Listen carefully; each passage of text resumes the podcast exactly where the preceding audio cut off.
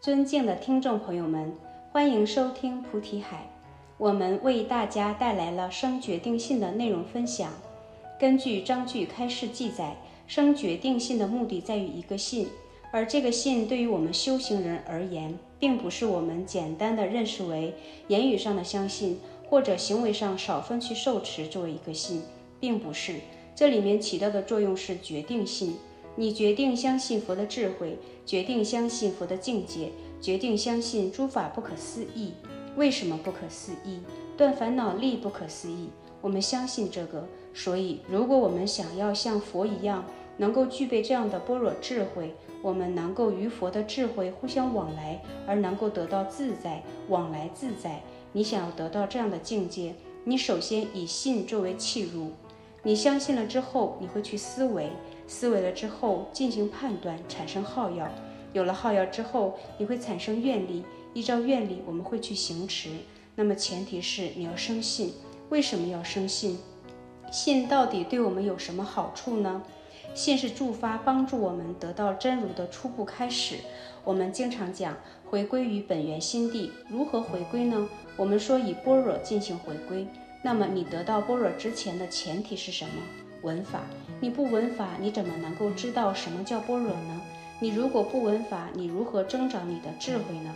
所以说，智慧都是从法当中最初的闻思中来。闻思之后，将我们的分别之见舍去，唯用法吸纳精湛，形成般若智慧，形成这个境界，最初都是由信来契入的。信为道源功德母，长养一切诸善根。信不仅仅是帮助我们能够回到本源心地的初步助缘，它也是我们能够得到善解脱、获善利乐的初步助缘。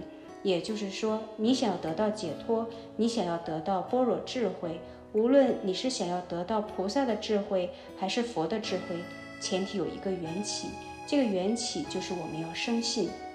生信闻法之后，我们就会依照这个法则去行持，行持之后去正德，所以由信作为契入。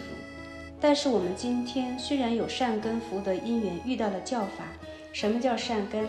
善是善业善法，根是根本，也就是说能够升起一切善法的根源。善根所有一切善法仰仗善根而得以生长。有的时候我们会说，这个人在念佛很有善根。为什么我们会这样去形容他呢？因为这个行者在念佛，在增长着他的善根。我们知道，有样东西生长之前，必然存在已有的东西。我们说树木要生长，前提要有一个种子，有一个最原始的东西。那么你的善法增长原始形态是善根。这个善根是怎么汇集形成的呢？这个善根是从无量劫以来点滴当中积累，包括你看到三宝的形象。听经闻法，供养僧侣，见世安生，或者是修禅定、修智慧、闻思、持诵陀罗尼等等，以这种方式点点滴滴汇集成很多的善业，而这个善业都是由善根来进行显发。有的人就会想，我们的善根到底在哪里？善法会仰仗善根，因为善根善法才会得以增长。善根仰仗什么呢？它的源头在哪里呢？善根在我们心里。有的人不解，在我们什么样的心里？所有的善根都会藏在哪里呢？八十田里，阿来耶识里。所以我们的善根在我们的心识里面。还有福德。什么叫福？我们中国有一个习惯，在我们过年的时候都会贴对联，贴福字。为什么要贴福字？福字的含义是什么？福德顺也。福的含义是顺。有的时候我们会形容这个人好有福报。为什么他有福报呢？因为他做事都很顺，左右逢源，求什么得什么，想做什么都能够在他预想的范围内都可以得到呈现，这就是一个人的福报的体现。那么福就是顺的意思，就是形成顺境的一股持力、影响力。如果前面加一个加字，加持力呢？加持力是非善非恶，是出世法的极善境界。所以福能够形成顺，顺就是顺境，形成顺境，我们称之为福。这个顺境，这个福从善业而来。大家知道善业如何去积累？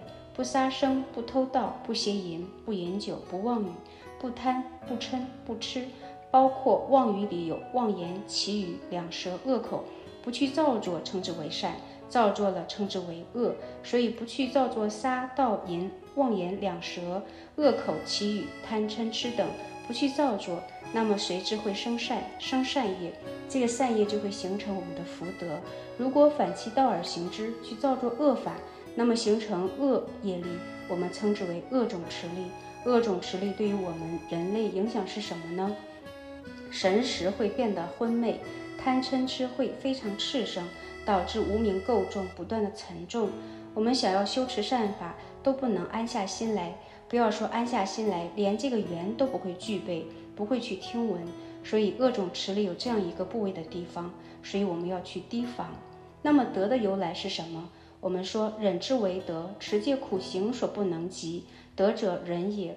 忍忍持不失，就是定句当中能生德，所以说德也称之为定句，忍持而不散失。德非求得，不是你的心向外去贪染，去找个什么东西。比如我在修这个善业积累，我去求了，为什么叫求呢？因为要有个目的。为什么有目的？我要给某些人看，或是某个领域看，我要做这个样子，我在做这个善业，那它能不能产生德呢？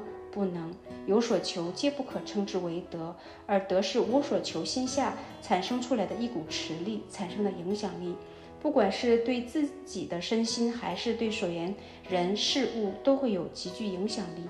德是这样来的。我们经常会说高僧大德，为什么称为高僧？智慧深远，称之为高。为什么是大德？因为行持无所求而称之为大。有这样一个区别，什么是因缘呢？其实也叫因果。为什么这里没有讲因果而讲因缘呢？它的理由在哪里？是因为有因有缘，必然会有果，就不需要再去说因果。如果单单说因和果的话，不能够很好的体现这里面的法句，所以必须要有个缘法作为支撑，才会有果的体现。这里面讲因和缘。有的人说，我和你有一段因缘才会相识，共同去修行。这句话里边体现出来的因缘是什么意思？过去生中我们有过一一起种下菩提种子，并发愿生生世世一起修行，行持菩提道，有这样一个愿，这是最初的种子。最初的种子随着这个念力产生缘法的灌溉，这一世得到成熟，便有相见，这就是因缘的意思。所以。善根福德因缘，在我们佛法当中称之为三善。为什么称之为三善呢？因为善的意思是增上，箭头向上，我们称之为善。善使人有福有德，令生欢喜，得调顺柔顺。所以这里面所说的善，不是说德属于善法的范畴，因缘属于善法的范畴，善根属于善法的范畴，不是这个含义。这里面讲的善是增上的。意思，也就是说，你通过善根增上、福德增上、因缘增上的关系，遇到了佛法，佛所教导的法，虽然我们应当要升起欢喜心，为什么要欢喜呢？因为佛法难闻，我今天能够遇到佛法，并能够听闻，所以可欢喜。但是你不能够忽略一点，你有一个弊端，什么弊端？虽以三善为喜，又不能断狐疑之弊，什么意思呢？你对于法的疑虑，对于法的生疑没有断除，而这个疑前面加了一个狐疑，为什么要加个狐疑？因为在你修持的时候，对于法我相信，我用嘴巴说我相信，但我没有真的相信，禅取心下的造作有狐疑的部分。还有一种，对于佛所说的一切经典，对于菩萨所说的一切论点。